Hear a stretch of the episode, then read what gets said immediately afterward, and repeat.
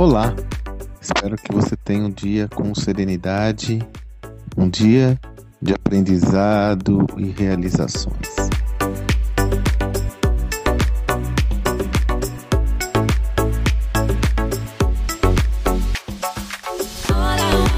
É um dos filmes que está sendo mais comentado nos últimos semanas, últimos meses, se tanto é o Não Olhe para Cima, uma obra original da Netflix, muito instigante, né?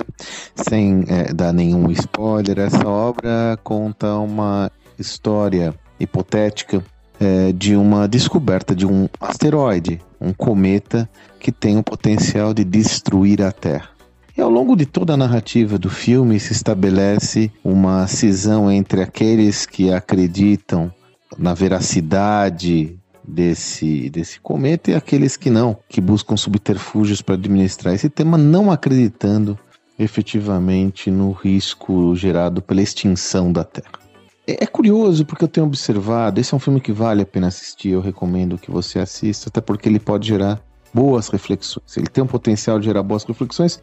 Até confesso a você que o roteiro não, não é aquele que mais me agrada, mas eu acho que a ideia original e como ela é conduzida ela gera diversas sensações. E é interessante que eu tenho conversado com muitas pessoas para capturar essa sensação. Cada um, como não é diferente qualquer obra de arte, cada um tem a sua própria interpretação. Mas comigo foi interessante que, eh, para mim, esse filme foi absolutamente perturbador.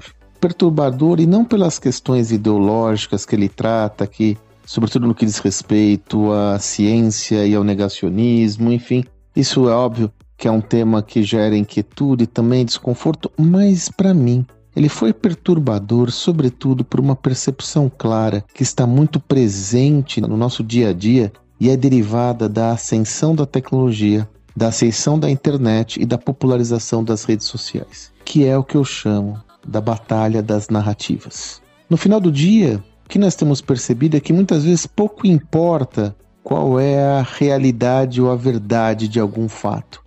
O que é mais importante é a narrativa. E as pessoas se degladiam defendendo a sua narrativa em detrimento de ter a oportunidade de compartilhar visões, compartilhar percepções, é, respeitar a visão do outro. Isso para mim foi absolutamente perturbador, porque muitas vezes você assistindo esse filme você vai reconhecer momentos que acontecem exatamente agora e que nós esperamos que não chegue no nível que chegou nessa, nesse filme. Inclusive, ele tem uma, é, uma ironia nessa obra que, quando ele começa, ela fala, tem aquela mensagem: esse filme é baseado em fatos verídicos.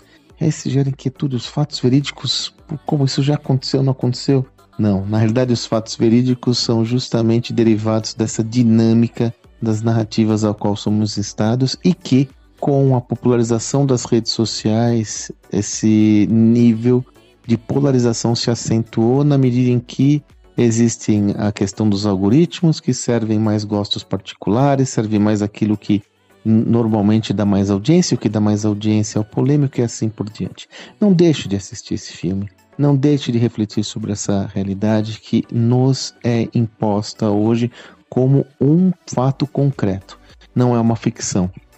E é fundamental que todos nós, que você tenha um nível de consciência adequado para entender justamente como essa dinâmica se consubstancia para que você não seja pega ou pego de roldão, seja vítima dessa circunstância sem ter a possibilidade de refletir de uma forma mais autoral e assumindo o seu protagonismo. É outro filme que eu recomendo e vale muito a pena é, é, refletir sobre suas lições e se quiser compartilhar comigo, eu adoraria ter a sua opinião. Espero que você tenha um excelente dia. Até a próxima.